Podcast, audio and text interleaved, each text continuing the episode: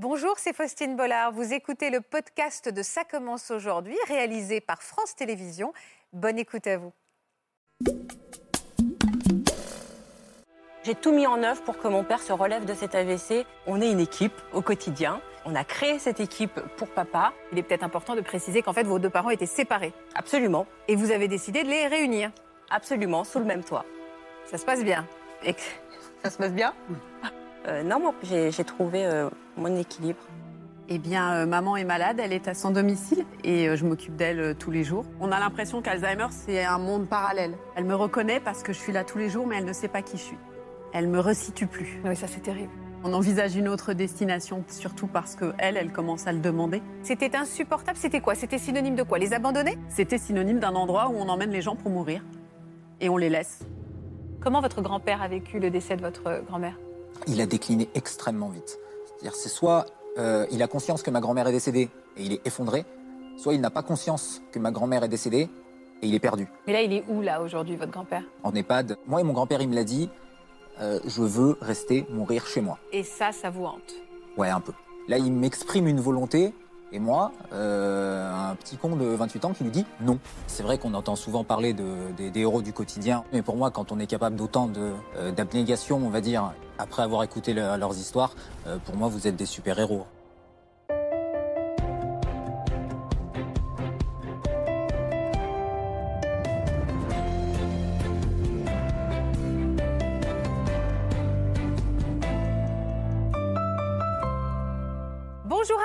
Et bienvenue pour un nouveau partage d'expériences qui s'annonce, comme c'est souvent le cas dans cette émission, tout aussi enrichissant qu'émouvant. Mes invités doivent faire face depuis quelque temps à la perte d'autonomie, la dépendance de leur père, de leur mère ou l'un de leurs grands-parents. Pour lui venir en aide et même garder à leur côté cet être si cher à leur cœur, certains ont déplacé des montagnes, mais parfois ça n'est plus possible et on doit se résoudre à l'impensable, se tourner vers un établissement médicalisé, un EHPAD. Ce terme est presque devenu un gros mot d'ailleurs. Placer un parent est toujours un crève-cœur et souvent la source d'une immense culpabilité. On en parlera avec mes invités et avec le professeur Florian Ferreri, notre psychiatre, qui est avec nous aujourd'hui. Bienvenue à tous dans Ça commence aujourd'hui. C'est un sujet important que nous devons aborder ensemble.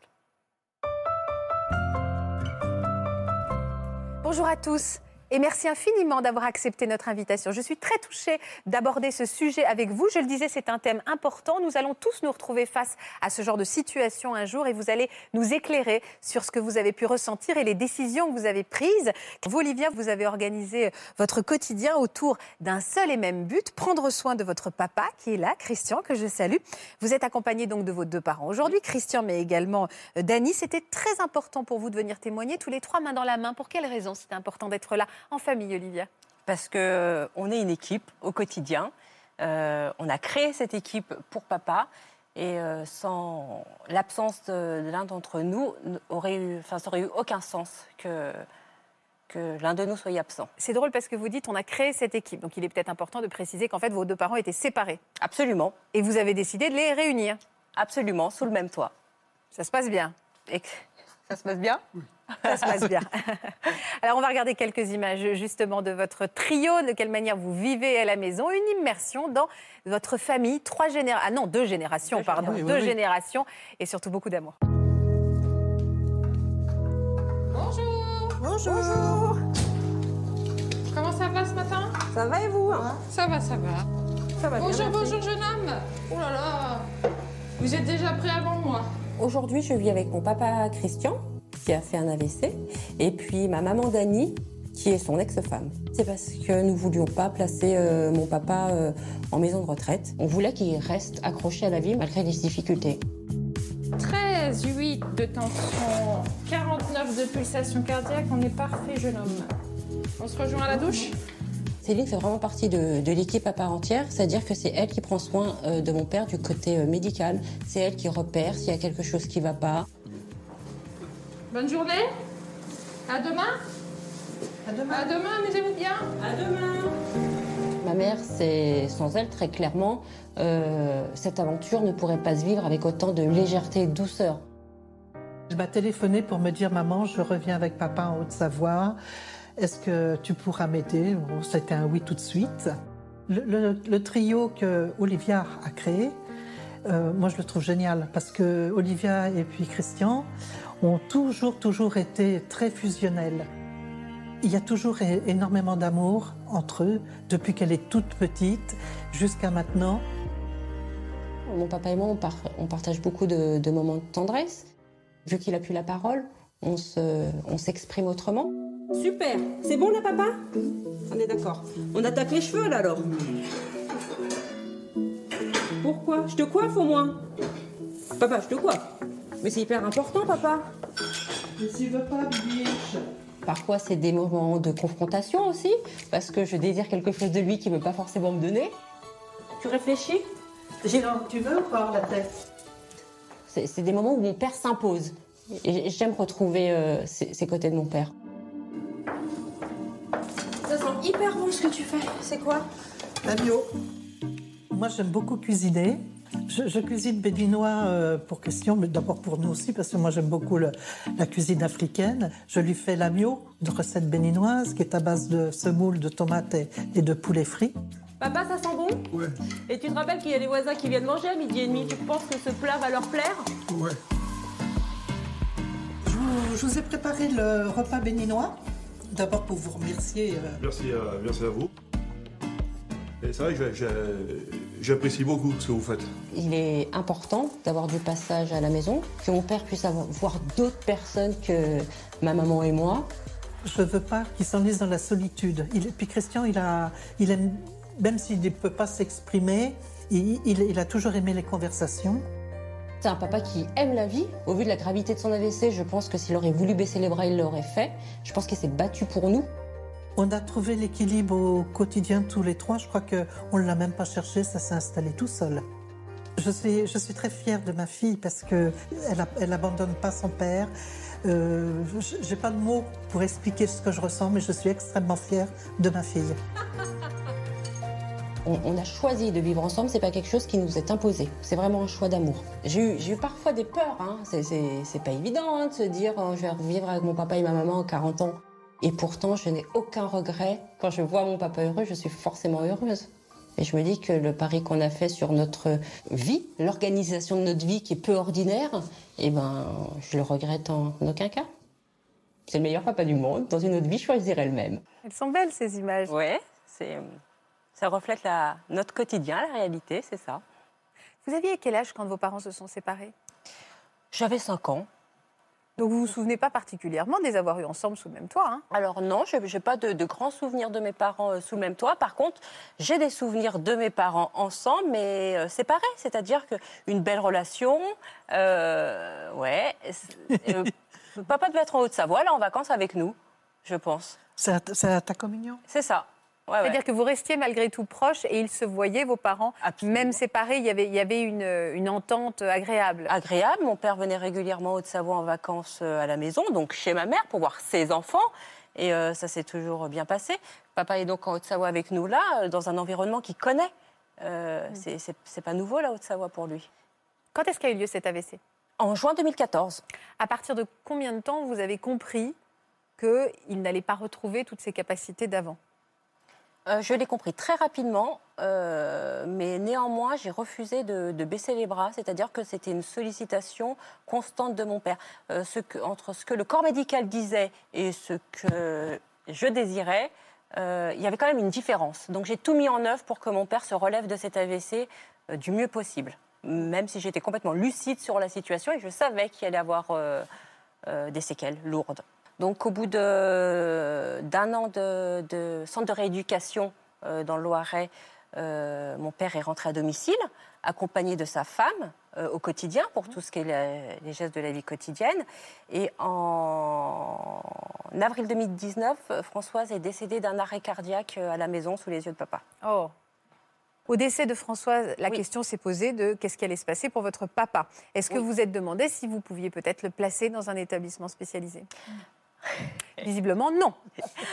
Est-ce que c'est vous, Christian, qui avez dit non?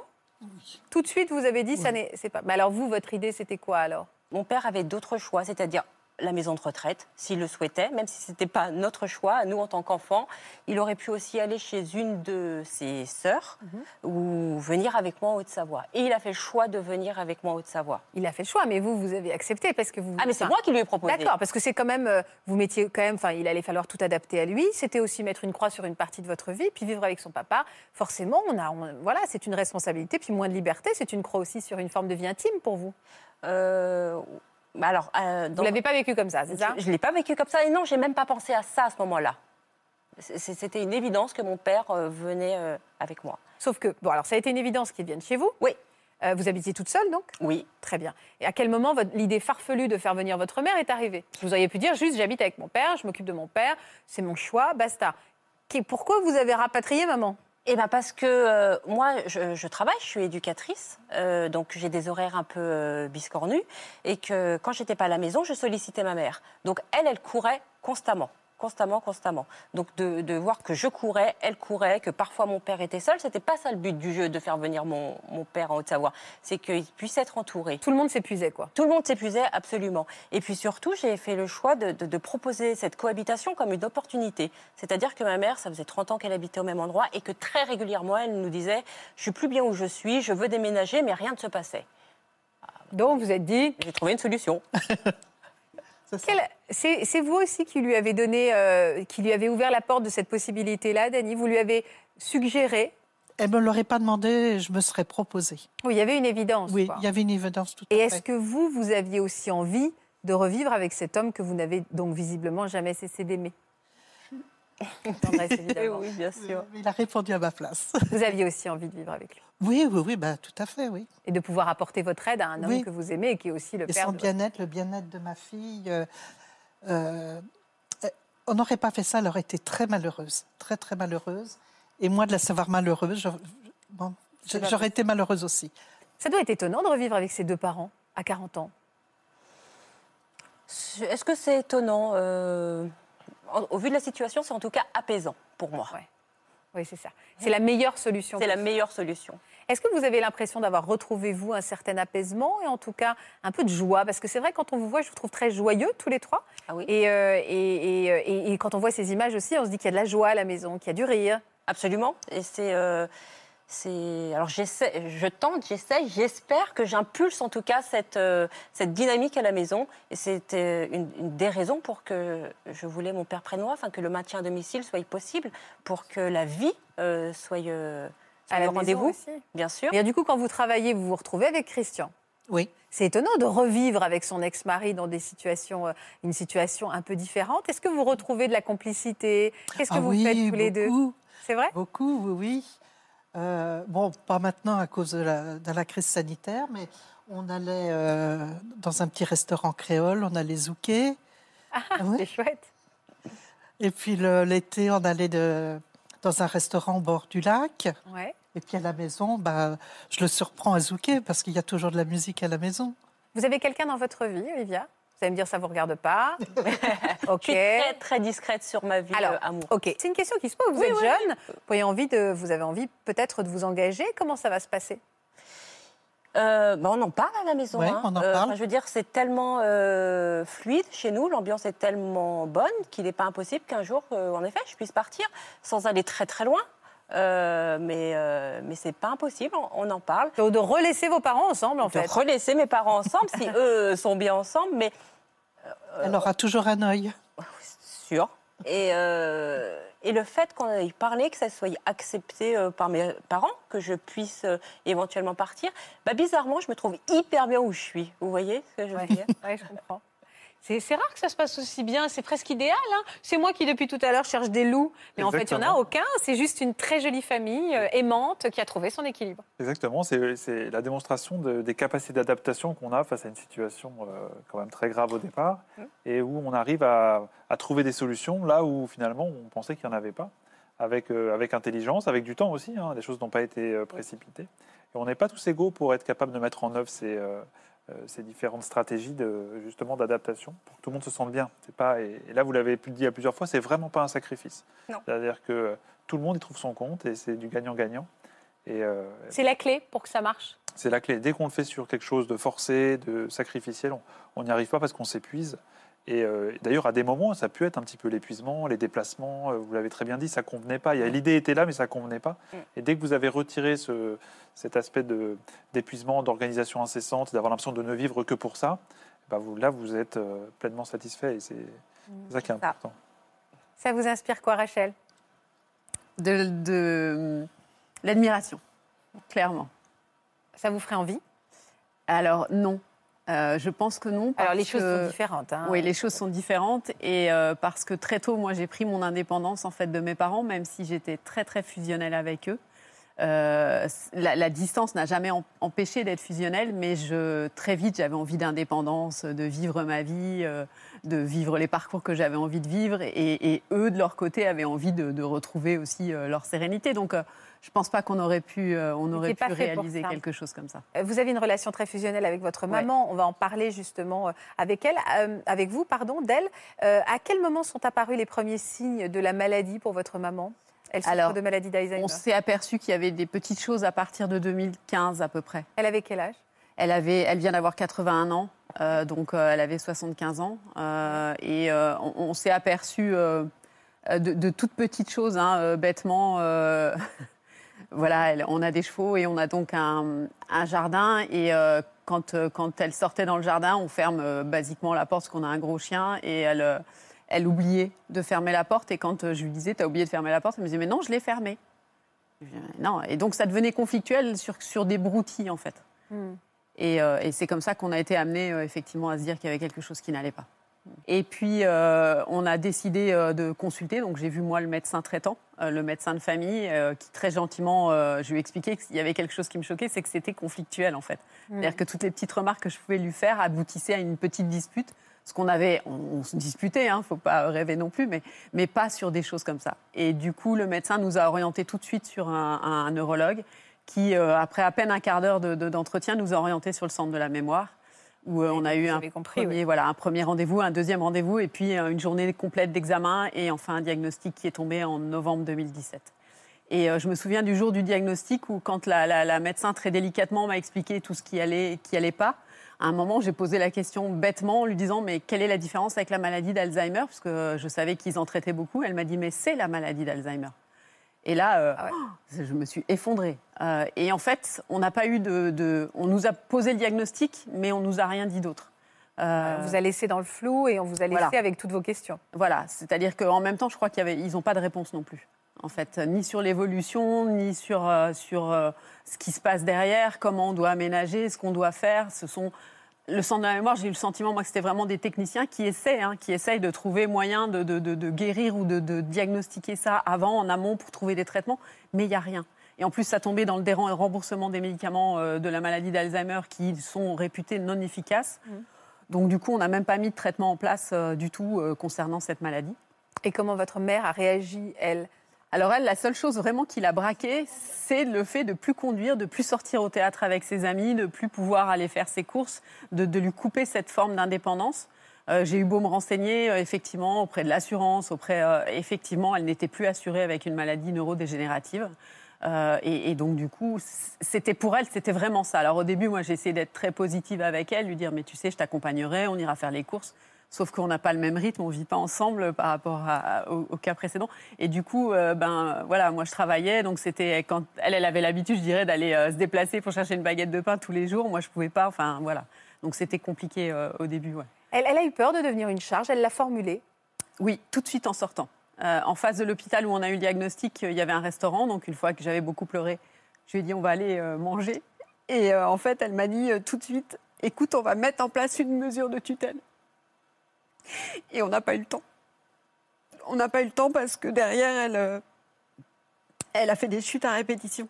Et très vite, la maladie a, évolué avec les, les anesthésies, en fait.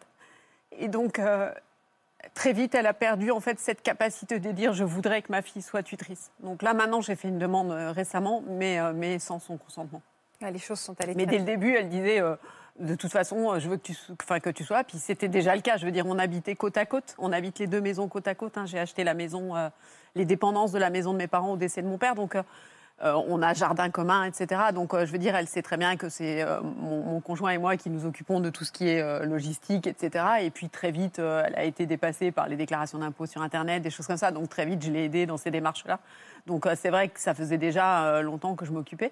Mais, mais c'est vrai que ça, ça a pris une proportion très, très rapidement importante, en fait. On vous a proposé son placement assez vite ou pas? Oui, après le premier accident à domicile, elle a fait donc un premier accident où elle est tombée dans le jardin, elle s'est fracturé le col du fémur. Et euh, elle a donc été dans un, un hôpital euh, de moyen séjour pour le temps de la rééducation qui a duré à peu près 6-7 semaines. Et là, on m'a dit euh, gentiment, hein, entre deux portes, ça serait peut-être bien d'envisager de la placer. Et alors là, euh, catégoriquement, moi, je me suis braquée tout de suite. J'ai dit, ça, c'est hors de question, c'est non. Euh, je ne vois pas du tout ma mère dans un établissement comme ça. Je ne savais pas déjà ce que c'était, mais, euh, mais par principe, c'était non. Et euh, j'a- j'avais toujours eu dans l'idée de ma construction personnelle que jamais mes parents ne finiraient dans une- un établissement, euh, entre guillemets. euh, C'est intéressant ce que vous dites. Je fais juste une pause dans ce que vous me dites. Dans ma construction personnelle, j'avais jamais envisagé que mes parents finiraient, Ouais. Ne serait-ce que le terme que vous Oui, utilisez. C'est-à-dire que pour vous, c'était insupportable. C'était quoi? C'était synonyme de quoi? Les abandonner de mort, clairement. Je, je- Si vous les le mot n'est placiez- pas, le mot n'est pas trop fort. Pour moi, c'était euh, c'était synonyme d'un endroit où on emmène les gens pour mourir et on les laisse. Pourquoi on a Euh. cette idée-là? Pourquoi on a cette idée que placer un, un- un- placer un, un aîné, c'est euh, alors au-delà Alors, j'ai- plus cette idée-là, mais à l'époque, c'était Je ça. suis d'accord. Alors, à l'époque, c'était ça. Après, je mets de côté tout le débat qu'on a sur euh, euh, les EHPAD, certains où il y a de la maltraitance. Évidemment, il y a également des très bonnes structures. Mais on a cette idée-là que placer un aîné, parce qu'on ne peut plus s'en occuper, c'est l'abandonner, c'est de ne pas faire son travail d'enfant. Ah. C'est difficile. Alors il y, a, il y a deux choses. Il y a l'idée que c'est la mort, c'est aussi une réalité. C'est-à-dire que c'est quand même Ouais. des lieux de fin de vie et c'est le dernier lieu de vie. Donc ça signifie quand même que ses parents vont partir On et euh, c'est une douleur et qu'on qu'on lâche la main. Et puis on a cette culpabilité parce que euh, on s'est soit promis personnellement, soit on a promis Ouais. à ses parents de respecter les dernières volontés. Et la volonté des parents, euh, c'est rarement d'être euh, dans la perte d'autonomie. Mm. Et, et c'est ça qui est compliqué, c'est qu'en fait, quand on pose la question aux personnes, ils, ils répondent. au moment où ils répondent, ils, ils n'en voient pas l'utilité et la nécessité. C'est qu'après qu'on sent qu'on on est dépassé par certaines choses, il y a des mises en danger, il y a besoin de soins plus, Mais, plus rigoureux. mais je crois que même, même culturellement, enfin, je ne sais pas à titre personnel comment, comment réagissent les autres personnes, mais, on ne parle pas avec sa famille. Alors, on commence maintenant, depuis quelques années, j'ai l'impression, à parler de comment, où je veux être enterré, de quelle manière, etc., parce qu'on commence à, dédramatiser un peu les incinérations, les choses comme ça. Euh, et parce que peut-être l'aspect religieux est peut-être aussi moins lourd. Moi, ma maman est issue d'une famille ultra, enfin, ultra pratiquante, donc euh, c'était quand même euh, quelque chose de, classique, les enterrements, les choses comme ça. Et là, on ne parle jamais de fin de vie.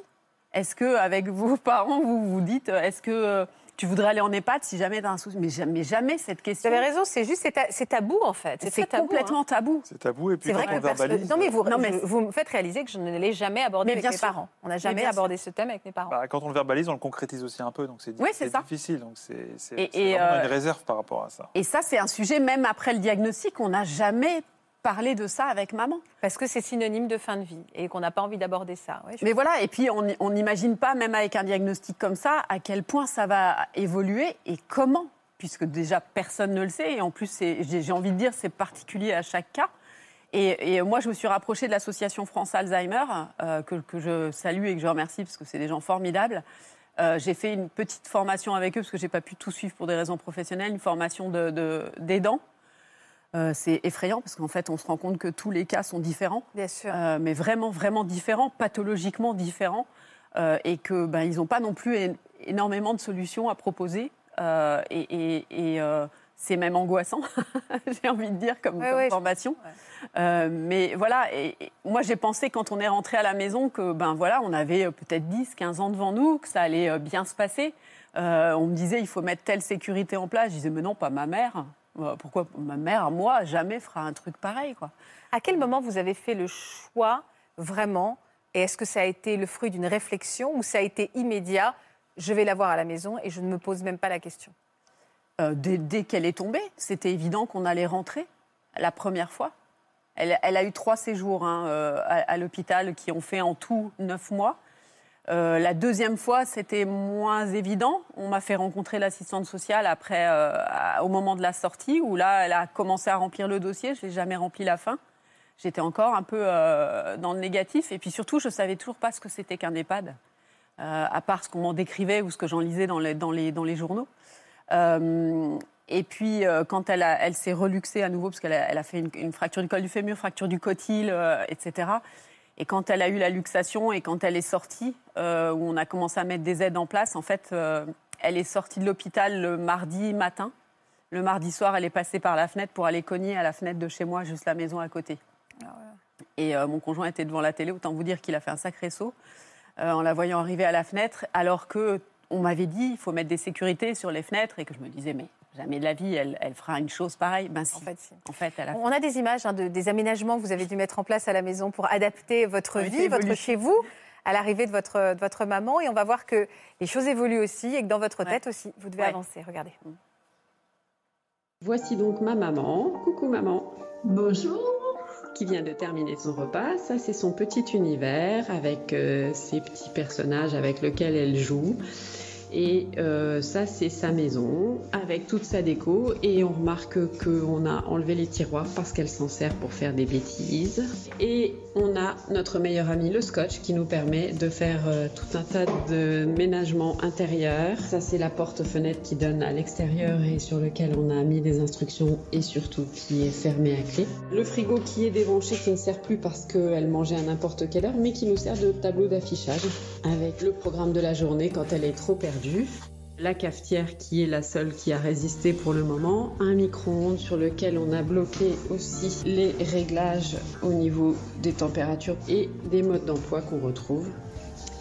On a aussi une horloge avec euh, un système de scotch toujours et on a également un calendrier qu'on essaye de mettre à jour quand on arrive à retrouver les pièces. Et puis là on arrive sur la porte qui donne sur l'escalier qui a évolué avec le temps c'est a réussi à tout forcer. Et ça, c'est la porte qui descend à sa cave, qui a fini également avec le même système. Et enfin, on avance dans sa chambre, où on a tout de suite, dès le début, installé un lit médicalisé en cas de problème. La télé est condamnée tout simplement parce que elle n'arrive plus à s'en servir. Et lorsqu'on arrive à lui mettre, on a mis des scotch aussi pour éviter qu'elle appuie sur les touches. Et le téléphone qui a survécu, c'est déjà le deuxième. Votre regard a évolué au fur et à mesure du reportage. Ouais. Je me trompe, Rachel? Au début, vous avez souri, puis après, euh, j'ai senti un peu de mélancolie dans vos yeux. Ouais. Elle me manque. Basiquement, elle me manque. Elle est placée à l'heure actuelle Non, non. Non, non, elle à domicile. Elle vous manque parce Elle me manque est- parce qu'elle s'en va. Et euh, voilà, Je peux vous poser une question? Bien sûr. Parce que là, dans, dans, dans mon travail, euh, parce que je vais arrêter de- tout doucement euh, en vue de mon âge, donc j'ai encore deux dames et une qui a 80, quel âge, moi, 84 ans. Elle a Alzheimer. Et bon, elle aussi, elle est tombée. Je fais en sorte que, bon, c'est, une patiente, mais je fais en sorte que, qu'elle reste à la maison puisque c'est le désir de son fils. Et je fais pareil des petites étiquettes. euh, elle a son calendrier avec l'heure, le jour, euh, ce qu'elle va faire dans la journée. Mais ça, elle, elle, elle, euh, euh, elle ne capte plus du tout. Non, moi non plus. Ça fait pareil? Ça fait pareil. Euh, C'est-à-dire qu'au début, il y avait un, un programme sur un agenda où on écrivait tout ce qu'on faisait. Et puis, euh, elle a commencé à, à colorier dessus. Elle a commencé à mettre des, enfin, des annotations qui n'avaient rien à voir, écrire. Et puis après, elle a fini par arracher les pages et puis euh, finalement le cacher euh, parce que ça, elle déplace sans arrêt les objets. Donc, Voilà, et bah, ça a ça, évolué comme ça tout le temps. Euh, Très fort ce que vous... Pardon. Non, non, je disais, il faut faire preuve d'in- d'ingéniosité. En même temps, se rappeler Non. que la maladie, dans, ce cas de- dans le cas de la maladie d'Alzheimer, progresse assez vite et qu'on est toujours euh, presque un petit peu en retard. oui, c'est Et ça. qu'à un moment donné, on, peut, on a du mal à sécuriser ce qui est plus sécurisable. hein. Ça, Et, c'est euh, les, les moments délire qu'on a quand je m'occupe du coucher. Euh, et, et qu'on fait des grimaces parce qu'on a toujours fait beaucoup de grimaces dans la famille. Et donc là, euh, voilà, c'est une des dernières grimaces il y a quelques, il y a quelques semaines. Vous me dites Euh. qu'elle vous manque. C'est parce que vous voyez qu'elle s'en va tous les jours un peu plus Ah oui, ça? clairement. Et je, je sais qu'il y a énormément de gens qui, qui vont se reconnaître dans votre témoignage et dans ce qu'on appelle. Ah bah c'est euh, oui, je pense, je pense clairement que c'est le cas, ouais. C'est un deuil blanc, c'est ça ce qu'on appelle le deuil blanc? Alors oui, le deuil blanc, c'est enfin euh, surtout coupez-moi si je me trompe, mais c'est quand la personne fait des retours. C'est-à-dire que on a l'impression qu'Alzheimer c'est un monde parallèle. C'est-à-dire qu'elle s'en va de temps en temps parce qu'elle fait beaucoup d'hallucinations, elle a des amis imaginaires, elle, euh, elle croit qu'il se passe des choses qui ne se passent pas. Euh, alors parfois c'est drôle parce qu'on essaye de le tourner à la dérision. Euh, quand elle dit par exemple que mon compagnon a une nouvelle petite amie et que ça lui correspond pas, on en rit beaucoup. Euh, ou quand elle, elle voit le chien à l'extérieur et qu'elle dit tiens t'as un nouveau chien alors que ça fait huit ans qu'il est là. Enfin des, choses voilà, il y a des anecdotes des fois qui peuvent être drôles. Et puis les moments à la limite quand on rentre dans, le- dans le rôle et qu'on s'habitue à cette maladie et qu'elle revient à un moment où elle redevient une maman pendant peut-être 15 minutes, ça c'est terrible. Pourquoi c'est terrible? Mais parce qu'elle qu'elle reprend repart. son rôle en fait. Et, à- et en général, c'est toujours à un moment où vous allez arriver. Je me souviens d'une anecdote. euh, On a perdu quelqu'un au mois d'août et euh, je suis arrivée chez elle. J'avais les yeux gonflés, j'avais pleuré. Et euh, elle m'a demandé si ça allait. Et là, elle, re- elle reprend une position de maman euh, inquiète en fait pour moi. Et là, c'est euh, c'est déstabilisant en fait parce qu'on on, on s'est mis un peu dans un rôle d'aidant. On a un peu perdu le, le- je dis pas la complicité, mais on s'est mis dans un rôle où on, on- on devient vraiment son pilier. Et, et là, brutalement, on redevient une enfant euh, à, à qui sa maman euh, s'intéresse. Et, euh, Ce qui est terrible, c'est qu'elle repart après. Et ça elle repart euh, 15 Ce qui minutes est après. terrible, c'est que 15 minutes après, vous, en fait, Voilà. c'est un deuil permanent. C'est ça en fait. Et, et ça, il faut apprendre à, à- à se blinder un peu, j'ai l'impression. Et ça marche pas. Apprendre à se blinder, c'est impossible face à cette maladie Non, non, qui est terrifiante. Est-ce qu'à un moment, vous vous dites que vous ne pourrez pas tout faire? Bien sûr. Je me suis déjà premièrement parce que je suis pas de métier, c'est pas du tout, euh, je suis pas du tout dans le médical et, et pas du tout aidant de métier, contrairement à, à Madame, et, euh, et euh, qu'il y a des limites, euh, ne serait-ce qu'au respect de sa propre personne, que je ne pourrais jamais faire. Je sais que la maladie d'Alzheimer entraînera à un moment une dépendance physique réelle, Et ça, vous pouvez pas. et ça, j'y arriverai pas. Et elle vous reconnaît toujours? Oui, alors elle me reconnaît parce que je suis là tous les jours, mais elle ne sait pas qui je suis. Elle me resitue plus. Oui, ça c'est terrible. Est-ce qu'à un moment, la question de se poser, pardon, mais est-ce qu'à un moment, vous vous dites, il va falloir que je, me, je l'aime plus que tout? Pardon, mais il faut que je sauve ma peau. Parce que c'est, un, c'est extrêmement difficile. Alors, je ne me la suis pas posée comme ça. Je, je mets les, Ouais. voilà, je mets des mots un peu crus. Non, non, non, mais, mais vous juste avez parce raison. que ça devient insupportable et qu'il faut que je pense à ma santé mentale, à moi, parce que je ne peux pas vivre dans le chagrin de ce qu'elle était. Alors, c'est pas qu'une santé mentale, c'est une santé physique aussi. Ah, aussi. C'est-à-dire que depuis que maman est malade, j'ai déclenché une capsulite, un dérèglement de thyroïde qui s'est solutionné tout seul. Enfin, plein de petits euh, petites anecdotes comme ça, physiques, bah, qu'on on diagnostique en fait dû euh, au stress avec un grand S qui, Ouais. qui encaisse tout. Quoi. Non, je me suis pas posé cette question de cette façon-là. Je me suis dit, euh, on a mis des tas d'aides en place. J'ai des infirmières fabuleuses qui viennent le matin, le midi, le soir. J'ai une, une dame de compagnie parce que je trouve que c'est plus sympa comme terme qu'auxiliaire de vie, mais qui vient euh, trois, trois heures euh, d'après-midi et une autre qui vient le week-end, qui fait un petit peu de ménage et qui fait aussi dame de compagnie.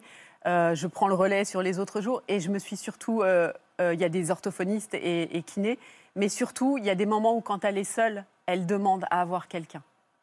Et c'est là que moi, je me suis mis dans une position différente. Je me suis dit, arrête de penser à toi. Ça n'est pas toi qui dois décider, c'est elle. Et, il faut que maintenant, tu envisages la démarche pour elle d'aller à un endroit où il y aura du monde tout le temps. Parce que même si on peut parfois décrier les EHPAD, c'est quand même un endroit où il y a du monde tout le temps. Vous avez visité du coup des, Oui. des établissements? Parce que vous devez être visité. euh, angoissé de trouver la J'en ai bon visité 4-5. Alors j'ai visité des établissements très commerciaux, c'est très sympa, euh, très cher, très, euh, mais non, euh, j'ai pas senti quelque chose.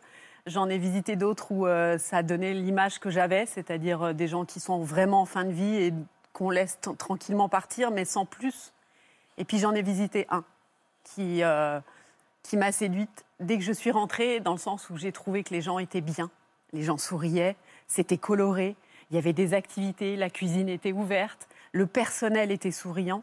Le personnel, chaque fois, quand elle m'a fait visiter, la directrice, chaque fois qu'elle s'arrêtait à côté d'un patient, elle avait un échange avec lui. Elle le connaissait, elle connaissait son nom, elle savait appar- apparemment ce qui l'intéressait à l'instant T. Voilà, Euh, même l'unité Alzheimer, qui est quelque chose de difficile à voir parce que Ouais. parce que c'est vraiment particulier.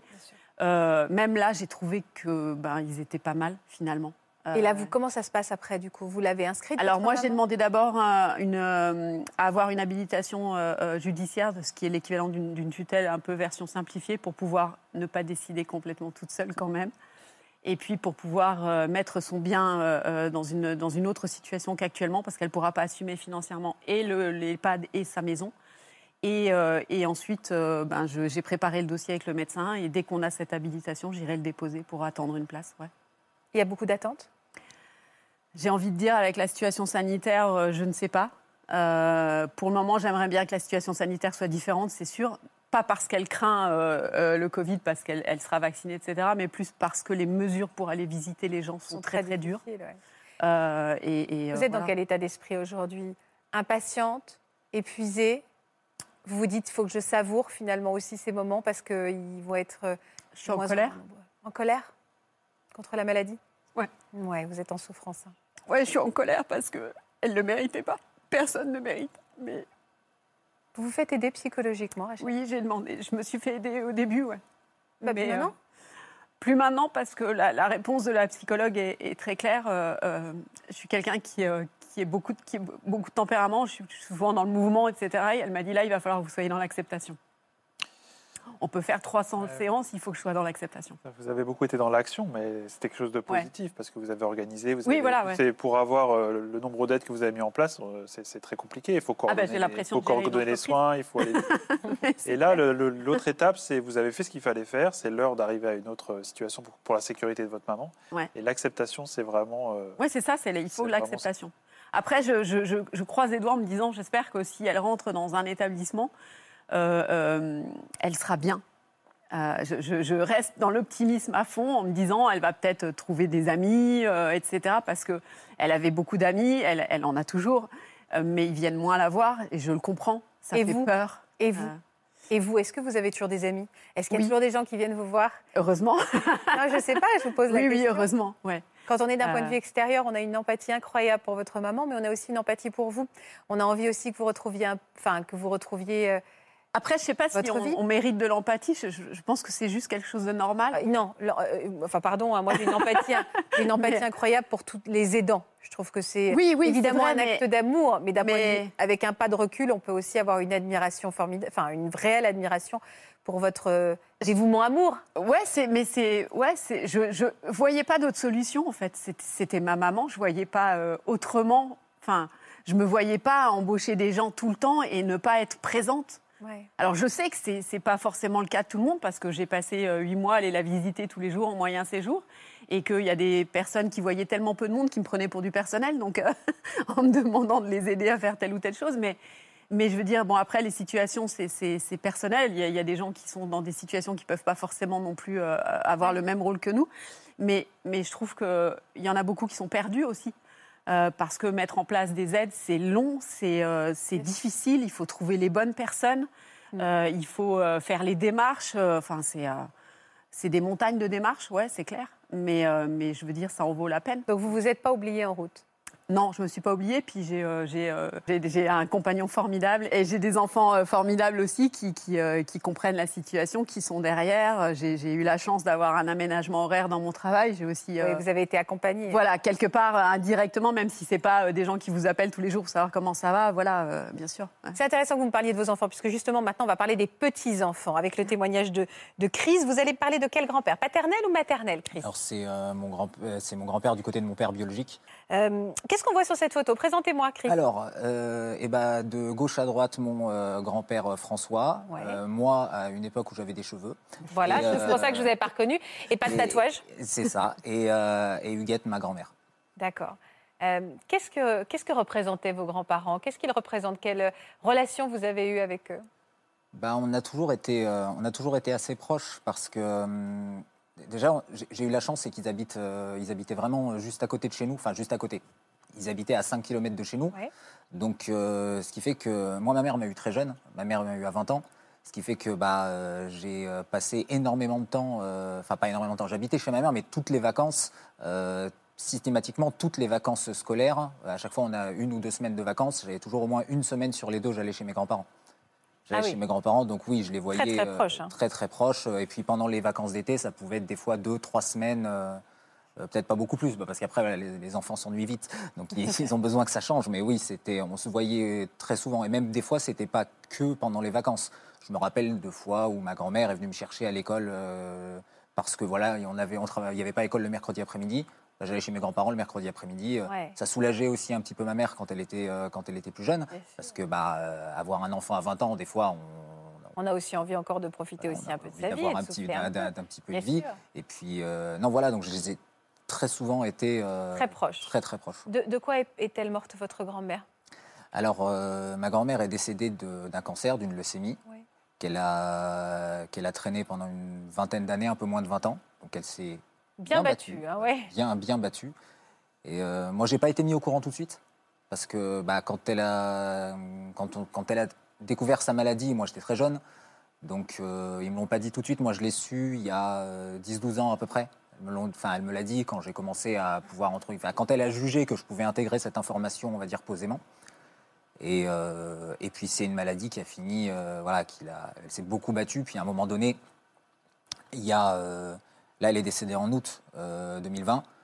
Et elle, avait, elle, avait, att- elle avait attrapé une maladie des poumons un peu avant, quelques mois avant. Euh, J'ai pas tous les détails médicaux, je voudrais pas dire de bêtises, mais Ouais. en gros, euh, la maladie des poumons était très importante, qui n'avait rien à voir avec, euh, avec la Covid, mais c'était voilà, une maladie des poumons qui était très importante, euh, qui empêchait de soigner le cancer. En gros, la, la- la maladie faisait qu'ils ne pouvaient pas soigner son cancer en même temps, donc ils ont dû se concentrer sur euh, les poumons. Ça a duré un Et an. il est par- elle est partie en, Le, en août le- le- dernier. c'est ça, le cancer a, a- a- a du coup bah, pris beaucoup de place. Ils ont réussi quand même à soigner la maladie des poumons, mais le cancer avait pris trop de place et, deux mois après, elle s'est éteinte. Comment votre grand-père a vécu le décès de votre grand-mère? Ça a été extrêmement difficile. Ouais. Ça a été vraiment extrêmement difficile parce que, en fait, avant le, avant le décès de ma grand-mère, euh, elle m'avait déjà fait part de ses problèmes de mémoire, mais qui étaient, euh, c'était vraiment des petits problèmes de mémoire. C'est-à-dire, euh, ça l'inquiétait un peu, mais ça l'inquiétait juste un petit peu. C'est-à-dire qu'elle me dit, oh, des fois, papy, euh, il se lève, il va dans son bureau, et puis il revient parce qu'il sait plus pourquoi il est parti. Euh, C'est euh, papy, il a perdu, euh, il a perdu ses clés. Mais voilà, on était du niveau, j'ai perdu mes clés. C'est-à-dire, que c'était pas, ça l'inquiétait un petit peu. Bon, il avait 87 ans aussi, à un moment donné. Et euh, donc voilà, il commençait déjà à avoir ses pertes de mémoire. Et du coup, bah, quand ma grand-mère est décédée, il a été anéanti. Parce qu'on parle d'un couple euh, qui, a, qui, ont- qui sont toujours connus, c'est 63 ans de mariage. Ah ouais. Donc c'est, ils ont toujours. mon grand-père, voilà, c'est-à-dire à 63 ans de mariage. Je pense que ça. Le, le- Oui, elle ne sait pas vivre. Elle ne, voilà, il ne sait absolument plus vivre sans il ne elle. sait hein. plus vivre sans. C'était des, c'était des inséparables. Quand elle, quand elle est décédée, il a été, euh, il a été anéanti. Et euh, Vous êtes inquiété tout de suite? Moi, je me suis inquiété, oui, assez vite, euh, parce que, bah, en fait, nous, on s'est- on s'est toujours dit que, vous savez, des fois, vous voyez ces, ces couples où vous vous dites, quand il y en a un qui part, on dit l'autre va suivre assez Bien vite. sûr. Et euh, nous, c'est toujours, ce toujours ce qu'on s'était imaginé avec mes grands-parents. Ah oui, que 63 ans de mariage. 63 ans de mariage, ils étaient, c'était vraiment le couple d'inséparables. Ils étaient inséparables. Et euh, moi, je me suis inquiété assez vite parce que, enfin, ce qui, a- ce qui, ce qui s'est confirmé, euh, voilà, ça c'est leur, Leur, leur photo de mariage. mariage. Et ils étaient déjà très beaux à l'époque. Moi, je me suis, je me suis inquiété parce que je me suis dit, ma grand-mère elle est décédée, mon grand-père il va se laisser mourir. Ouais, il va s'éteindre. c'est ce qu'il a fait. C'est ce qui, euh, enfin, ce qu'il est- Il a décliné très vite? Il a décliné extrêmement vite. Neurologiquement, je ne sais pas si on peut dire neurologiquement. Peut. Neurologiquement, euh, depuis, euh, c'est-à-dire que ces petits problèmes de mémoire se sont transformés en, en quelque chose de beaucoup plus grave que ça. Nous, alors, nous, il n'y a pas de diagnostic de posé, donc euh, je ne peux, euh, peux pas affirmer un Alzheimer, mais en tout cas, on, on est sur quelque chose comme ça. Et c'est arrivé, c'est arrivé très très vite. Il s'est emmêlé les pinceaux? Bah, c'est même, même plus que ça. Après, c'est. Pour donner un exemple concret, pour une anecdote con- concrète, euh, ma grand-mère est décédée. Euh, J'ai accompagné mon grand-père, c'est-à-dire que voilà, dans, euh, moi et une, enfin, il y a beaucoup une voisine qui l'a aidé, qui a aidé mon grand-père à ce moment-là pour tout ce qui était les démarches, le, le cercueil, ce genre de choses. Mais voilà, moi j'étais avec mon grand-père, je l'ai accompagné pour aller voir euh, le corps de ma grand-mère euh, dans euh, la chambre funéraire, je crois que c'est comme ça qu'on dit. Enfin, dans le, voilà, pour aller voir ma grand-mère décédée dans, le- dans son cercueil, je l'ai accompagnée. J'étais là à l'enterrement, j'ai parlé à son enterrement, j'étais là à la crémation. C'est moi qui ai déposé l'urne dans le, je dis dans le box, ça s'appelle pas un box, mais je sais pas quel nom ça, enfin dans le, au columbarium, c'est moi qui ai pris l'urne et qui l'ai déposée. Donc j'étais là tout du long. Et à peu près deux, trois semaines après le décès de ma grand-mère, il m'a appelé, il m'a téléphoné pour m'annoncer son décès. Là, j'ai compris que c'était. euh, Ah oui, là, ouais, c'était très, très Là, je me suis, là, je me suis dit, on n'est pas juste sur j'ai oublié mes clés, je me suis levé, et je sais plus. enfin, j'ai compris que ça, ça avait atteint un autre. euh, Et là, du coup, après, ce que je ne sais pas, c'est est-ce que c'est euh, ma grand-mère qui, peut-être par déni, avait minimisé ces Oui, problèmes de mémoire qui étaient jamais. déjà graves, Oui, oui. ou si c'est le décès de ma grand-mère qui l'a a fait plonger. Dans tous les cas, l'un dans l'autre, le fait est que aujourd'hui, ces problèmes de mémoire sont très, très importants. Le- la, la perte de repères euh, Ouais. à cet âge-là, surtout quand on est déjà fragile au niveau euh, cognitif, c'est-à-dire des fonctions supérieures, peut, peut faire que ça se détériore très rapidement. Donc elle, elle compensait peut-être, mais elle masquait pas les choses. Mais quand il manque un, un tuteur, euh, les choses peuvent rapidement se, Ah se, oui. se dégrader euh, au point que la personne ne sait plus, plus, plus rien faire, alors qu'elle le faisait quand même euh, quand Ah, il y avait une autre Je me permets de rebondir sur ce que vous dites, c'est vrai. Et ce qui est dommage, c'est que effectivement, quand moi, maman a été diagnostiquée en centre de la mémoire, cet aspect-là n'a pas du tout été euh, abordé. C'est-à-dire que le- le- la perte d'autonomie qu'elle pouvait avoir euh, euh, eue à cause de, de la fracture du col fémur, etc., qui donc a engendré un peu le même genre de choc, c'est-à-dire euh, ben, euh, ce que vous dites, il y, a- il y a un changement de repère et là, ça va plus. C'est pas pris en compte en fait. Et, et, euh, et, c'est dommage parce que je pense qu'on pourrait plus les aider euh, par rapport à tout ça si on prenait ces, ces points de détail en, Mm. en compte. Euh, Eh, Vous avez fini par le placer, après avoir hésité, essayé d'adapter. Vous avez C'est ça. par bah, le en fait, on a, au début, on a essayé de, de le laisser chez lui.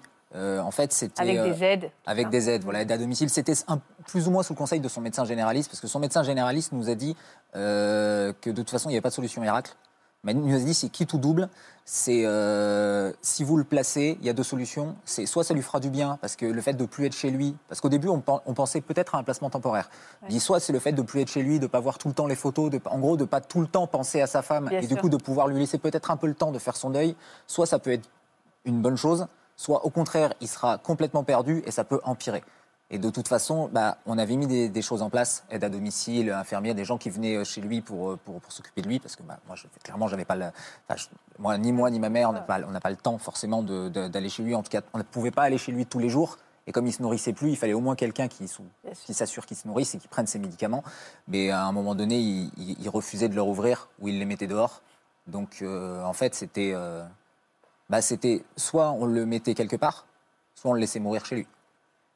Il n'y avait Comment pas vous avez de- choisi Vous aussi, vous avez choisi un, un EHPAD, vous avez été visité, vous êtes inquiété alors c'est beaucoup ma mère qui s'est occupée des recherches Ouais, ouais. parce que euh, j'ai, euh, j'ai l'humilité euh, de, de savoir que si je l'avais fait moi, euh, j'aurais eu beaucoup trop peur de faire des bêtises ou de. de- Non, et puis vous avez savoir. 28 ans, vous avez une vie à mener aussi, et vous avez Oui, une maman ça. et aussi. hein. c'est- oui, bah déjà, et puis c'est surtout que c'est. Enfin, moi, à, à- à 28 ans, euh, j'ai- j'aime bien cette, cette expression, mais à 28 ans, je suis pas, déjà pas sûr d'être capable de m'occuper de moi-même. C'est très lucide. c'est très lucide. Donc, euh, je peux pas m'occuper de. Pas, Oui, dans ce, pas comprends. de ce- pas dans ce Non, non, sens-là, en tout cas. Bien sûr. Et, euh, et en fait, bah, ce qui s'est, disons, ce qui s'est très vite imposé à nous, c'est que, en tout cas en région grenobloise, il- les délais d'attente sont assez longs. Et il y avait deux solutions. C'était soit le laisser chez lui, et ça, ça devenait vraiment compliqué, notamment parce qu'il y avait une de ses voisines qui nous avait euh, dit que, à un moment donné, il avait euh, laissé euh, le gaz allumé ou je ne sais quoi. Enfin, c'était pas possible, quoi. C'était, dangereux de le laisser chez lui ou euh, le mettre hors département, là où il y avait de la place tout de suite. Et le problème, c'est que, bah, vu son grand âge, euh, c'est- bah, il a 88 ans, tous ses amis, euh, toutes ses connaissances, tous ses contacts sont des gens qui ont à peu près le même âge que lui. Euh, son grand frère euh, a, si je ne dis pas de bêtises, je crois 93 ou 94 ans. Ce sont des- voilà, des gens de son âge, mais des gens qui, qui ne se déplacent plus, plus beaucoup ou difficilement. Et si je prends mon grand-père et que je l'emmène hors département à, à 3-4 heures de route, il verra plus personne. Oui, bien sûr. Nous, on n'aura pas forcément le temps d'aller le voir. Enfin, on, aura- on ira le voir le Il est week-end. beau, votre grand-père. Hein? Il est beau, votre grand-père. Il est très beau, mon grand-père, effectivement. Mais euh, c'est, on s'est dit, enfin, si on le met hors département, ce ne sera pas possible. Il sera Alors- encore plus seul. Quoi. Alors déjà, comment lui, il vit son placement et comment vous, vous vivez le placement de votre grand-père?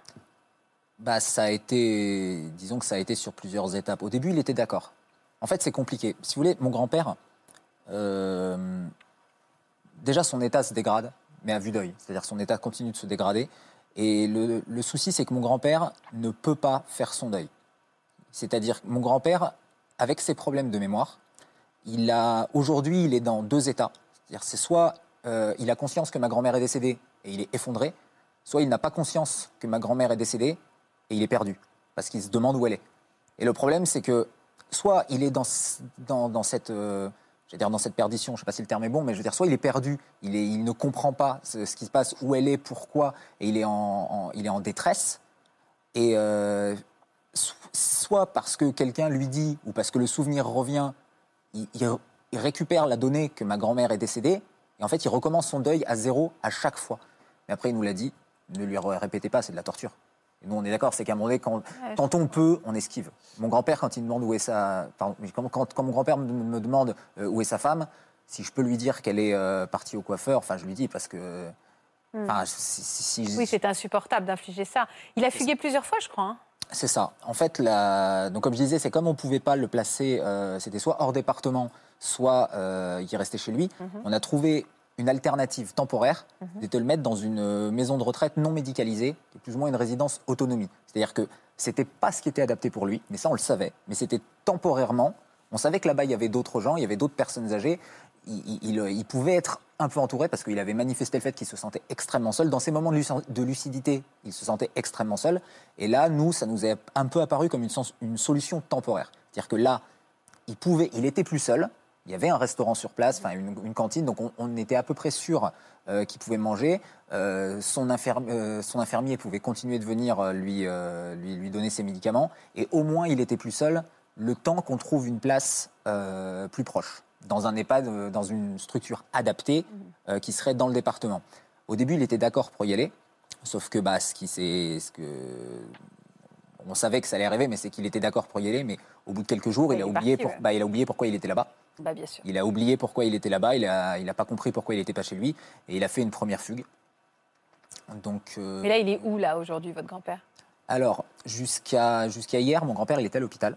Et hier, euh, enfin, mercredi, on a trouvé une place, enfin. Et hier, il a pu intégrer ce qui euh, devrait, j'es- j'espère en tout cas, être son, son EHPAD, j'allais dire bah, définitif, oui, parce que de toute façon. Ça veut dire que vous vous êtes serein, là, Chris?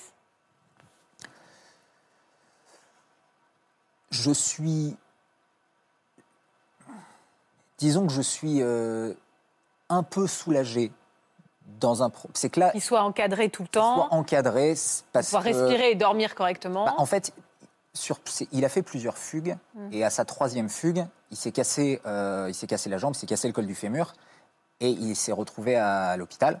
Et là, en fait, ça faisait un certain temps qu'il était à l'hôpital et que bah, du coup, j'étais en contact avec l'assistante sociale de l'hôpital. Et il y avait cette interrogation, euh, parce qu'il ne pouvait pas rester à l'hôpital de toute façon. euh, Ouais, ouais. il il y avait cette, cette interrogation, qu'est-ce qu'on fait? On ne peut pas le ramener chez lui et on n'a pas de structure où le mettre. Donc il y avait ce côté, euh, voilà, il y avait un peu de pression euh, de, de- de notre côté. C'est, bah, il ne peut pas rester à l'hôpital, il va falloir euh, le mettre quelque part. Et nous, bah, on voulait vraiment éviter qu'il soit hors département parce qu'on Ouais. voulait l'isoler. Donc là, on a eu, la- on a eu beaucoup de chance. Euh, on a réussi. euh, on a eu- L'hôpital a été compréhensif. Ils ont accepté de le garder un peu plus longtemps Oui. que ce qu'ils auraient dû.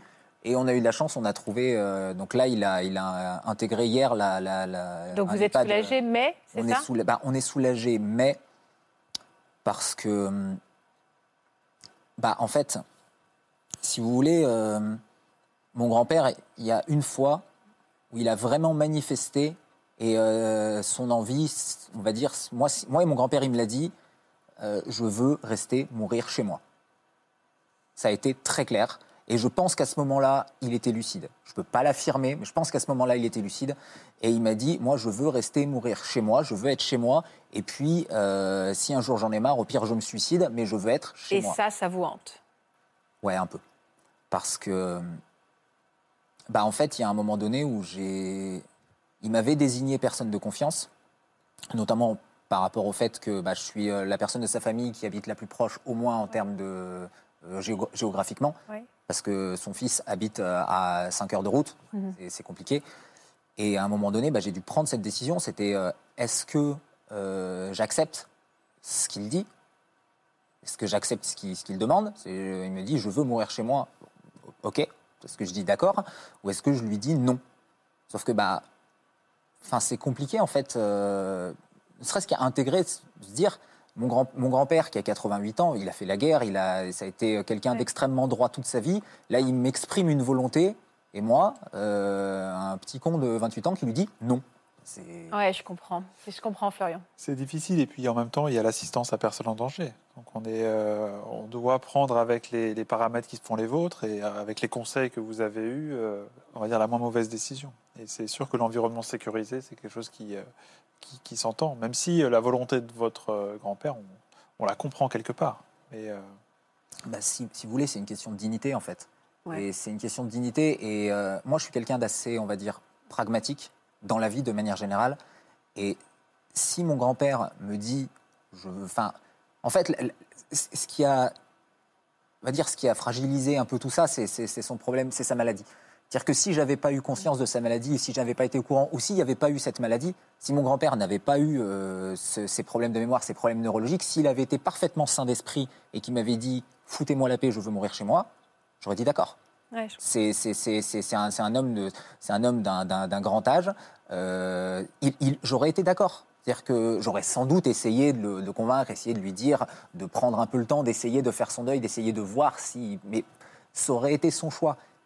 La situation qui est très complexe dans laquelle je me trouve, c'est que je ne sais pas où s'arrête son libre arbitre, Ouais, son libre arbitre, où s'arrête sa lucidité Bien et où sûr. commence le, le- la démence. Et d'où et d'où l'importance d'en parler avant que toutes ces questions Exactement. se posent finalement. C'est ce qu'on disait. Avant la maladie, avant la vieillesse, avant euh, ces cas d'urgence, de dire, de formuler auprès, mais même, euh, même jeunes, de formuler ce Ouais. qu'on voudra et, Bah, et de donner des clés à nos, à nos, à nos, à nos entourages. de formuler, et, aussi d'actualiser la formulation et de Exactement. reformuler. Parce que ce qu'on pense à, à 40 ans sur sa fin de vie, c'est pas la même chose qu'à 80 ans. Et à 80 ans, euh, ce qu'on avait dit à 40, on peut se dire que chaque journée est bonne à prendre et qu'on a envie de profiter des petits bonheurs du quotidien.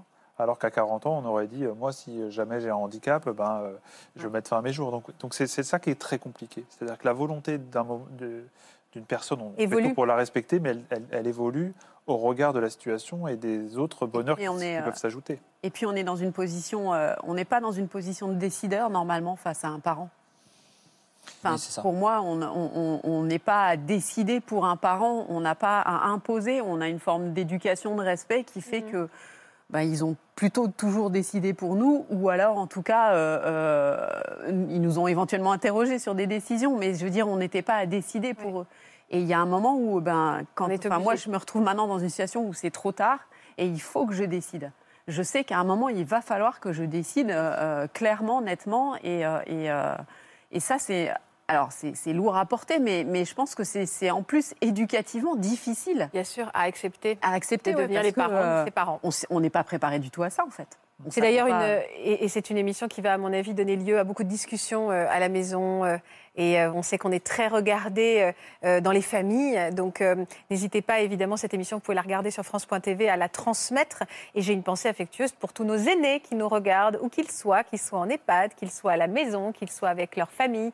On sait à quel point ce genre de rendez-vous la parole est libre est important. Donc je les embrasse. Et je vous embrasse également de loin mais sincèrement. Merci infiniment en tout cas d'avoir participé à cette réflexion qu'on a eue ensemble.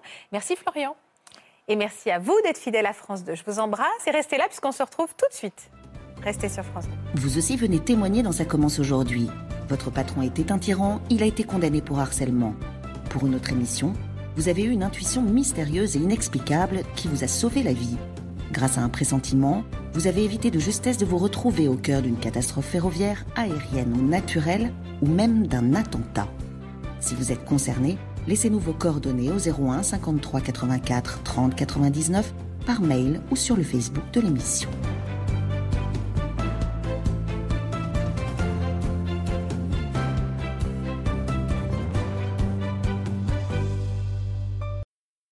Voilà, j'espère que ce podcast de Ça commence aujourd'hui vous a plu. Si c'est le cas, n'hésitez pas à vous abonner. Vous pouvez également retrouver l'intégralité de nos émissions sur France.tv.